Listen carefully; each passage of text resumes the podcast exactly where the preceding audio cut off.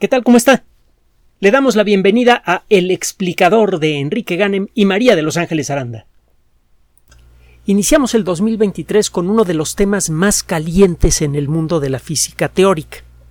Esta disciplina es especialmente atractiva porque casi literalmente puede usted sentir en la punta de los dedos la orilla del universo, la orilla de la realidad. Cualquier avance que ocurra en este, en, este ámbito va a revelar aspectos muy desconocidos y muy fundamentales de la naturaleza de la realidad de todas las cosas del universo.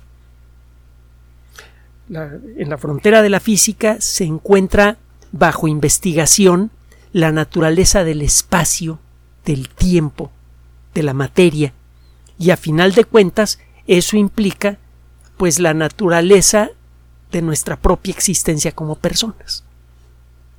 Independientemente de cualquier eh, de cualquier perspectiva que agrega y con mucho la biología y otras disciplinas, somos seres materiales que vivimos en el espacio-tiempo. Cualquier cosa que afecta nuestra percepción de lo que es el espacio y de lo que es el tiempo, nos afecta de manera muy profunda y directa. Y además, desde luego, afecta todas las bases teóricas sobre las que descansa nuestra tecnología. Simplemente póngase a pensar que más del 30%, producto, eh, 30 del Producto Interno Bruto del mundo depende de la mecánica cuántica, que es una disciplina que está directamente relacionada con todos estos rollos. Bueno, uno de los temas asociados precisamente con la investigación de la naturaleza del espacio y del tiempo tiene que ver con la naturaleza misma de la de las constantes universales. Si usted revisa las descripciones que tenemos de todo lo que sabemos sobre física, va a encontrar usted una serie de numeritos que eh, no parecen tener justificación alguna, que claramente describen un aspecto fundamental de la naturaleza, pero que no sabemos por qué tienen el valor que tienen. Un ejemplo clásico que casi con seguridad va a conocer usted bien, que es el de eh, el, de eh, la gravedad. Cuando estudiamos la teoría de la gravedad en la escuela, la secundaria, nos dicen que para calcular la fuerza de atracción entre dos objetos, tenemos que tomar la masa de los dos objetos, eh, la distancia que los separa, hacer una serie de operaciones aritméticas muy simples, unas multiplicaciones y unas divisiones, y eso tenemos que multiplicarlo por un número que es representado por la letra G mayúscula. La letra G mayúscula da una idea de la intensidad general del campo gravitatorio. Otra forma de, de decirlo es cuánta gravedad genera un kilo de materia, por ejemplo. ¿Sabe usted cómo va disminuyendo la intensidad de la gravedad con la distancia? Y si sabe usted cuál es, yo sé que la terminología podría sacarle ronchas a algunos de, nuestros colegas físicos, este por favor disculpe la, la ligereza de la expresión, pero la, letra G nos dice cuánta gravedad intrínseca está generando un kilo de materia. Y sabemos que, que va disminuyendo en razón del cuadrado de la distancia, es decir, usted mide la fuerza de gravedad que genera un kilo de materia a un centímetro de distancia y usted duplica esa distancia, sabe que esa fuerza de gravedad será un cuarto de la gravedad que, que, sentía usted a, la, mitad de la distancia. Se duplica la distancia, se reduce a la cuarta parte la intensidad de la gravedad. Bueno, la descripción completa de, cómo funciona la gravedad requiere de este numerito, que dice cuánta gravedad intrínseca genera la materia. Y lo mismo pasa para la electricidad. Un campo eléctrico funciona esencialmente igual que un campo gravitatorio. La forma en la que disminuye la intensidad de, de un campo eléctrico está en razón del cuadrado de la distancia. Si usted mide la intensidad de la atracción o repulsión eléctrica entre dos placas que tienen una carga eléctrica, atracción si las placas tienen carga diferente, repulsión si las placas tienen carga idéntica, si usted mide la intensidad de esa repulsión a un centímetro de distancia y luego a dos, espera que a 2 centímetros la intensidad de la repulsión es cuatro veces menor. La intensidad de la fuerza de atracción o repulsión que genera un campo eléctrico está determinado por una constante. Es un numerito que describe lo que podemos ver de la naturaleza. En el caso de la gravedad, pues puede usted hacer experimentos. Hay por allí un, experimento que fue realizado por un investigador eh, curioso, eh, una personalidad así este, muy, muy británica que me recuerda un poco a la del protagonista eh, de La Vuelta al Mundo en 80 días.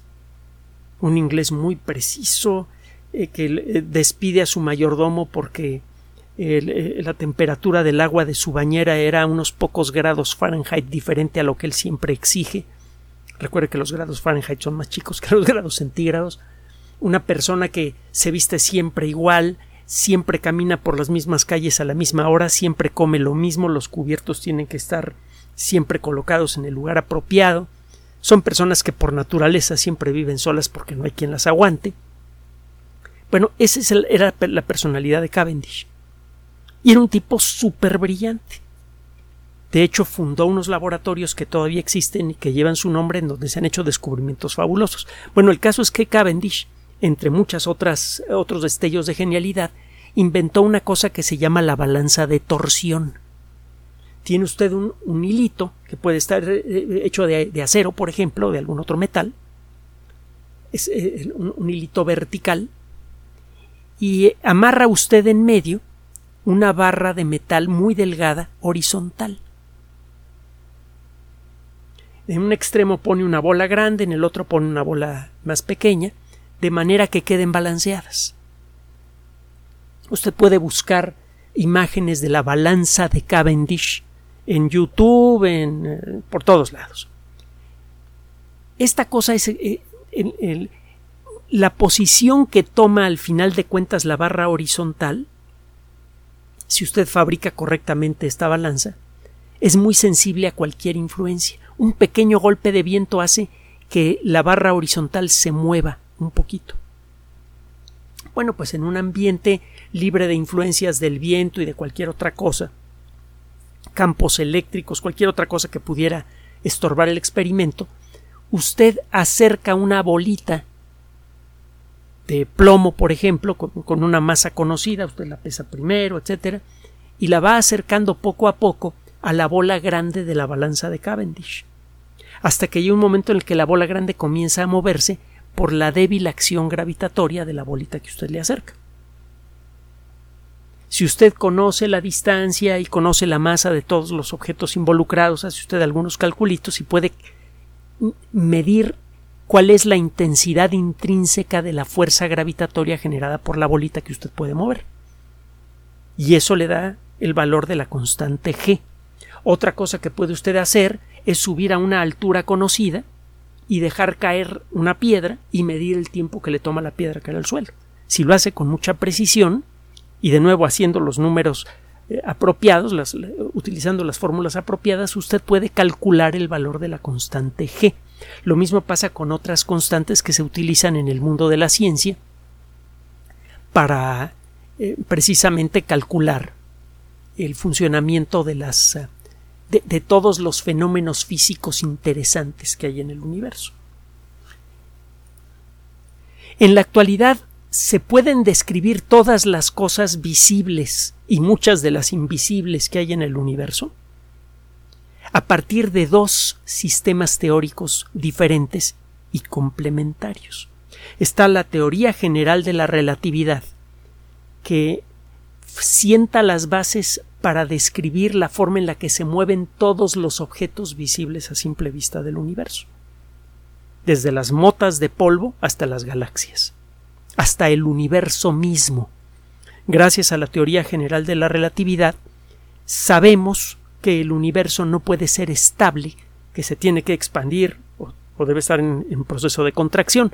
Gracias a las observaciones realizadas por varios astrónomos a principios del siglo XX sabemos que se está expandiendo. Y estas observaciones se han visto ultra requete confirmadas por toda clase de observaciones desde entonces.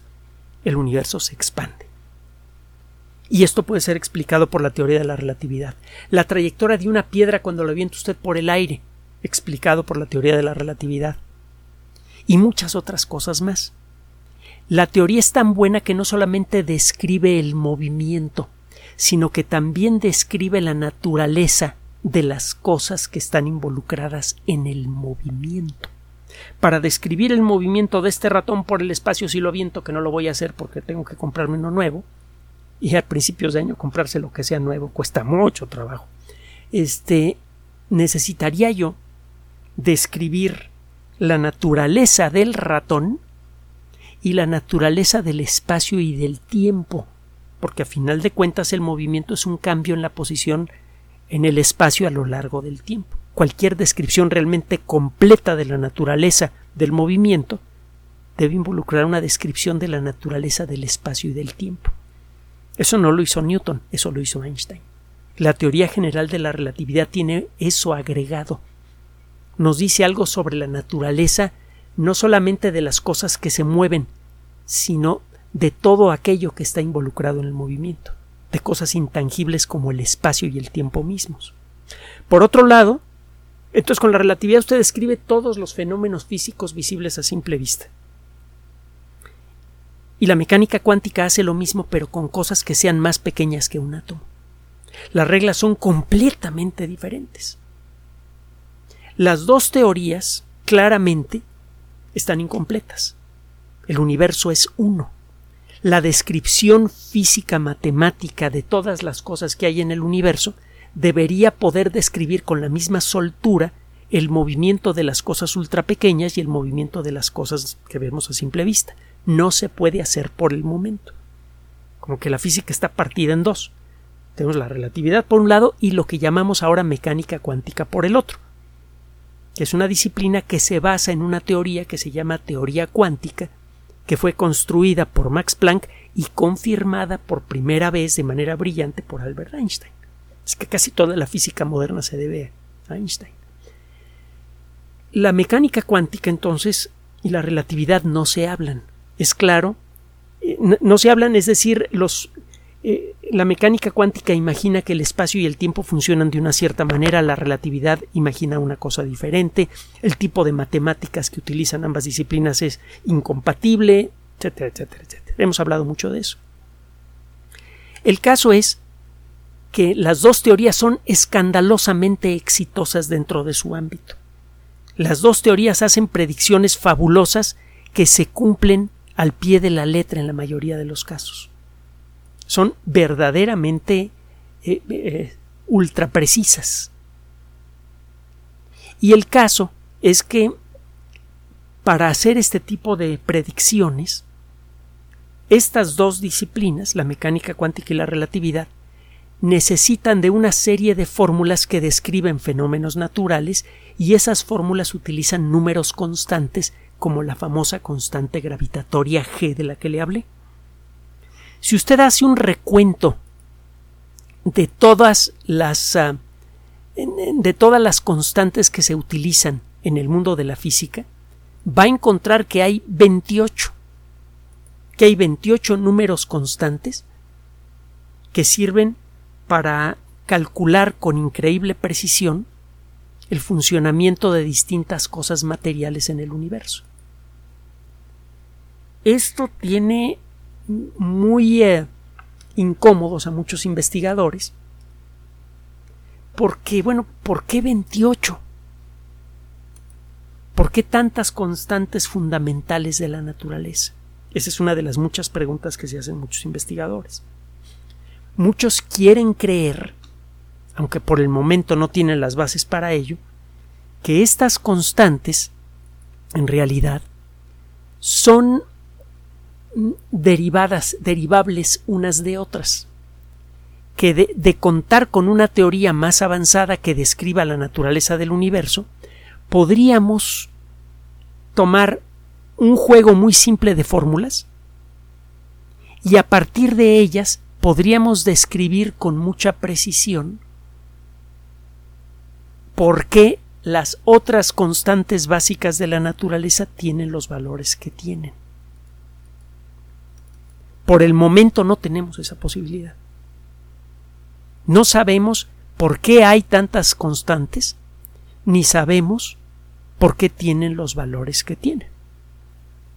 Ese es uno de los grandes asuntos de la física moderna. Se cree que en el momento en el que se consiga construir una teoría unificada de la, de la física, será posible con un juego de fórmulas muy sencillo calcular las cosas que ahora damos por sentadas. No sabemos por qué la teoría de la gravedad tiene el valor, eh, la eh, constante de la gravedad, perdón, tiene el valor que tiene. Pero probablemente lo podríamos calcular más adelante al irse desarrollando la teoría unificada. Ahora, para eso todavía nos falta. No sabemos cuánto tiempo nos va a tomar llegar a eso. Se han hecho grandes avances, pero esos grandes avances no son suficientes para eh, siquiera para tener una idea clara de cuál de, las teorías candidatas para unificar la relatividad con la mecánica cuántica es la, que, la, más viable de todas. Hay varias. Está la gravedad cuántica, está la teoría de las supercuerdas, que está más o menos relacionada, etcétera un asunto eh, por ese lado pues todavía no podemos eh, tener grandes avances hasta que no se hagan más observaciones pero una cosa que sí podemos esperar a lo largo de este año y probablemente del siguiente es determinar otra cosa que está relacionada con, ah, con estas constantes universales. No sabemos si estas constantes son de veras constantes o no. No sabemos si la, la intensidad de, la gravedad producida por un kilo de materia es la, fue la misma hace mil millones de años de lo que es ahora. Hay algunas teorías que dicen que mientras más se expande el universo, más débil se vuelve la fuerza de gravedad. Es decir, que si usted se pudiera meter una máquina del tiempo y viajar a a la época en la que la Tierra estaba naciendo, hace 4.586 millones de años, y midiera la intensidad que genera un kilo de materia a un metro de distancia, vería que la intensidad es mayor que la que generaría el mismo kilo de materia en la actualidad a un metro de distancia. Es más, para ser más preciso el rollo, usted toma una cantidad X de átomos de hierro, chorrocientos mil millones de millones de millones. Los mete en un paquetito. Los cuenta uno por uno. Tendríamos que tener mucha paciencia, pero los cuenta uno por uno. Mete esa cantidad de átomos de hierro en un, eh, este, hace una bolita con ellos, la pone en, un cierto punto y aún se va al espacio, la pone a flotar y a un metro de distancia pone usted un sensor que mide la intensidad de la fuerza de gravedad. Algunos teóricos dicen, bueno, si esto lo haces tú hace 4.500 millones de años en cualquier punto del cosmos, verías que la fuerza de gravedad actuaba con más fuerza que ahora. Si en la actualidad repites el experimento, no importa a qué punto del espacio te vayas, vas a encontrar tal valor. Yo digo que hace cinco mil millones de años o cuatro mil quinientos era de tanto.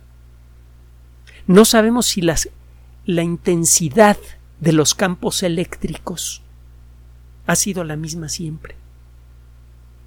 No sabemos si estas constantes universales que describen a los procesos y fuerzas básicas de la naturaleza han tenido el valor que tienen siempre. Esto es muy importante porque estamos asumiendo que la forma en la que los átomos se unen para formar moléculas ha sido igual a lo largo de toda la historia de la naturaleza. Eh, eh, el mecanismo que permite que los átomos se junten para formar moléculas depende de la fuerza electromagnética, que es una fuerza básica de la naturaleza, cuyo comportamiento es descrito por una serie de constantes. Si esas constantes tenían un valor diferente hace tres mil o cuatro mil o diez mil millones de años, entonces los mecanismos para formar moléculas eran sutilmente diferentes entonces.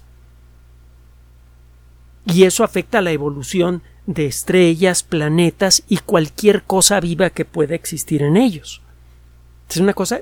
Eh, eh, si las constantes universales que describen a todos los fenómenos físicos del universo han ido cambiando con el tiempo, entonces todas las cosas del universo, hasta la vida misma, han ido cambiando también. Si por otro lado las constantes universales han sido realmente constantes desde el origen del universo hasta acá, entonces nuestro entendimiento de la evolución del universo es diferente. Hay motivos para creer que las, fuerzas fundamentales de la naturaleza siempre han operado así. Podemos observar galaxias escandalosamente antiguas, cuya luz salió de ellas hace 13.500 millones de años más o menos, y eh, la naturaleza de esa luz parece ser idéntica a la luz que emite el foco que tengo aquí arriba.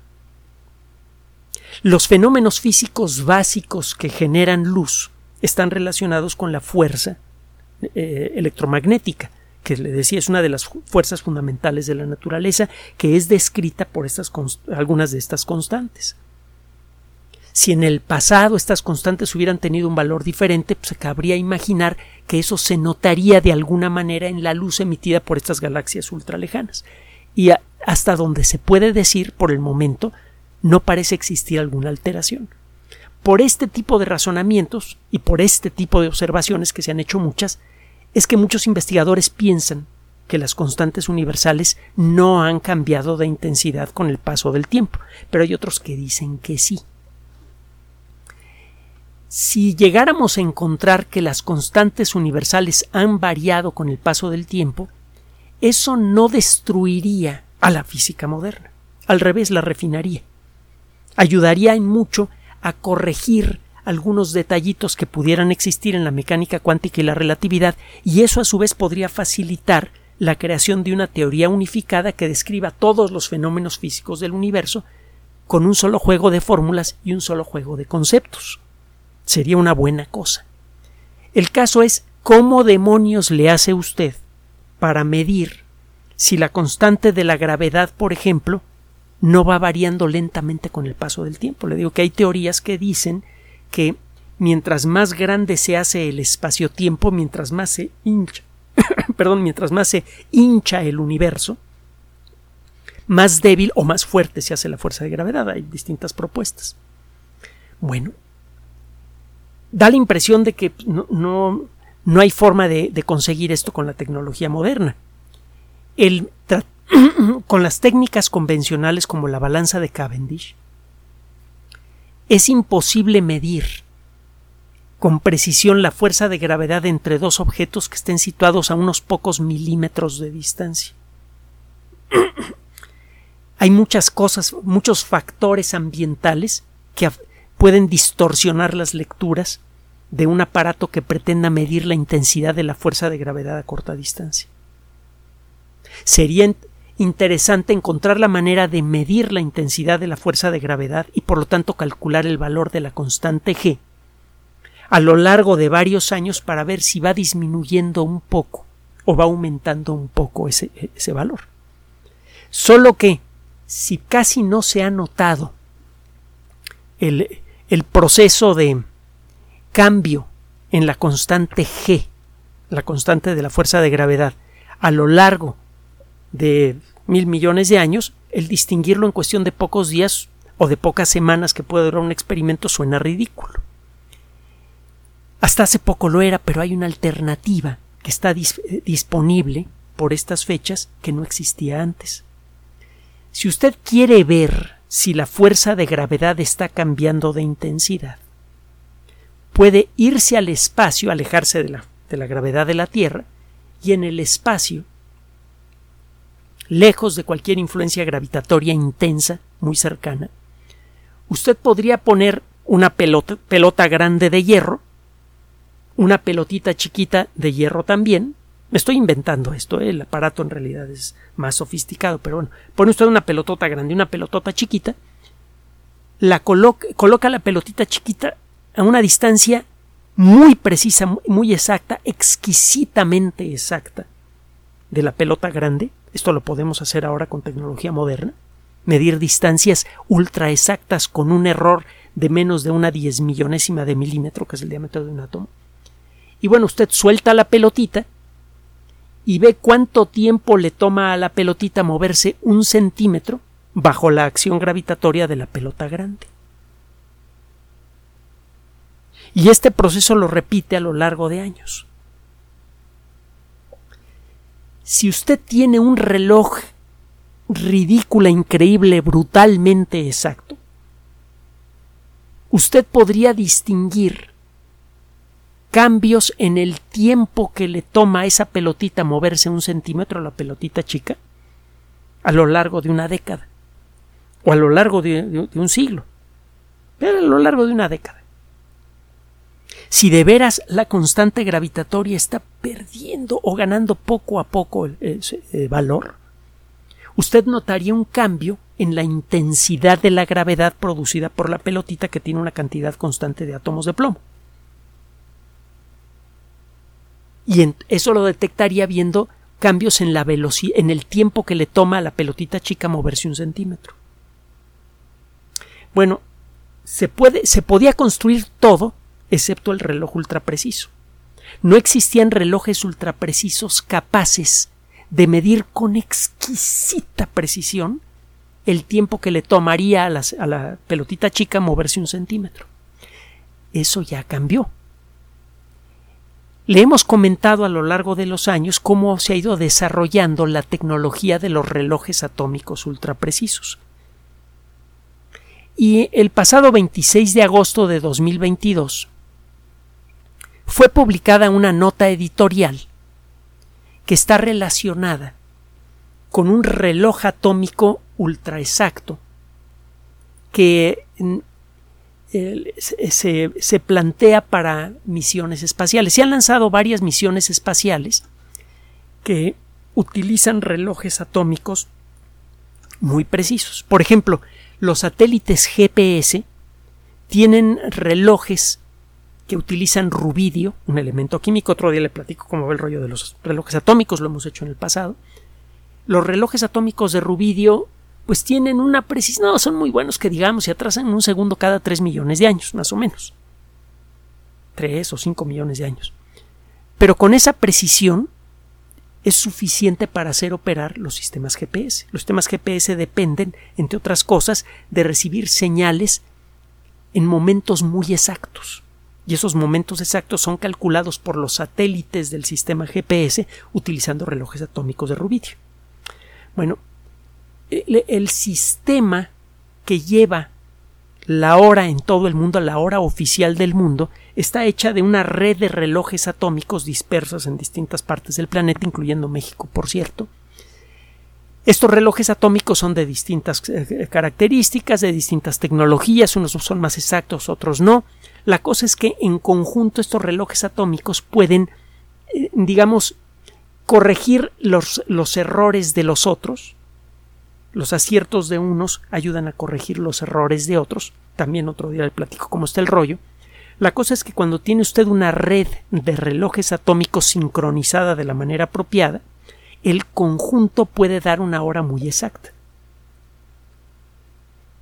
el reloj atómico más eh, individual, más exacto del mundo, hasta hace poco, era operado por el Instituto Nacional de Estándares y Tecnología de los Estados Unidos y se atrasaba un segundo cada 300 millones de años. Pero no, ya sí, ya fuche. Hay relojes mejores.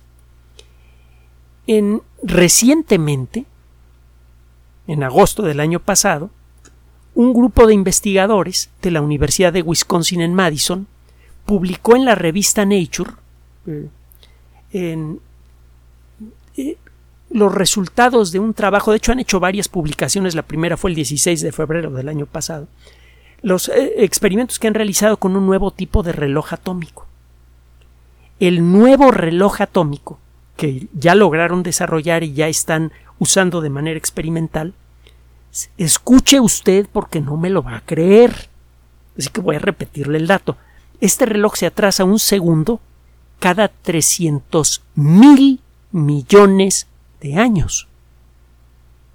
Va de nuevo. Este reloj se atrasa un segundo cada 300 mil millones de años. El universo tiene 13.800 millones de años de existir, un poquito menos. ¿Sí? Es decir, que si usted hubiera echado a andar este reloj cuando nació el universo, el reloj no habría perdido ni siquiera un cuarto de segundo desde entonces. No habría acumulado un error de un cuarto de segundo desde entonces. Eso es un reloj ultra exacto. Con un reloj así, usted podría medir cualquier diferencia exquisitamente pequeña en el experimento que le decía de la pelotita grande y la pelotita pequeña. Si a lo largo de un año cambia una cantidad ridícula la intensidad de la fuerza de gravedad descrita por la letra G, por la constante G, entonces usted detectaría un cambio ridículamente pequeño en el tiempo que le toma a la pelotita chica moverse un centímetro. Ese tiempo que no era medible hace poco, sí lo es ahora, con este reloj. Entonces, a lo largo de este año y del que viene, se va a realizar un experimento así. Y se van a empezar a realizar otros experimentos similares para medir qué tan constantes son las constantes de la naturaleza, las 28 constantes que en la actualidad encuentra usted en las fórmulas que describen con exquisita precisión la naturaleza física del universo. Si encontramos que todas o algunas de ellas van cambiando lentamente con el paso del tiempo, eso nos podría dar claves de otra manera invisibles de la naturaleza misma del espacio y del tiempo. Eso nos podría ayudar a crear una nueva descripción física de la naturaleza. Y para concluir le recuerdo algo que hemos repetido muchas veces en el pasado, algo grandioso, increíble, mitológico, de tan grande que ni nos la creemos. Casi con seguridad cualquier mejoramiento en nuestra descripción de la, naturaleza del universo nos va a revelar directa o indirectamente que el universo no es todo lo que existe, que podría haber algo más allá de las fronteras del espacio y del tiempo. Gracias por su atención. Además de nuestro sitio electrónico www.alexplicador.net, por sugerencia suya tenemos abierto un espacio en Patreon, el explicador Enrique Ganem, y en PayPal, el explicador patrocinio por los que gracias a su apoyo sostenemos este espacio. Puede usted descargar gratuitamente estos audios en formato MP3 en Spotify y en iTunes como El Explicador sitio oficial y en SoundCloud como El Explicador y con formato de video en YouTube en El Explicador sitio oficial. Recuerde nuestras redes sociales de siempre, Twitter Enrique-Ganem y en Facebook Enrique Ganem sitio oficial, El Explicador y los grupos que usted ya conoce. Finalmente, el explicador siempre somos María de Los Ángeles Aranda y Enrique Ganem. Gracias.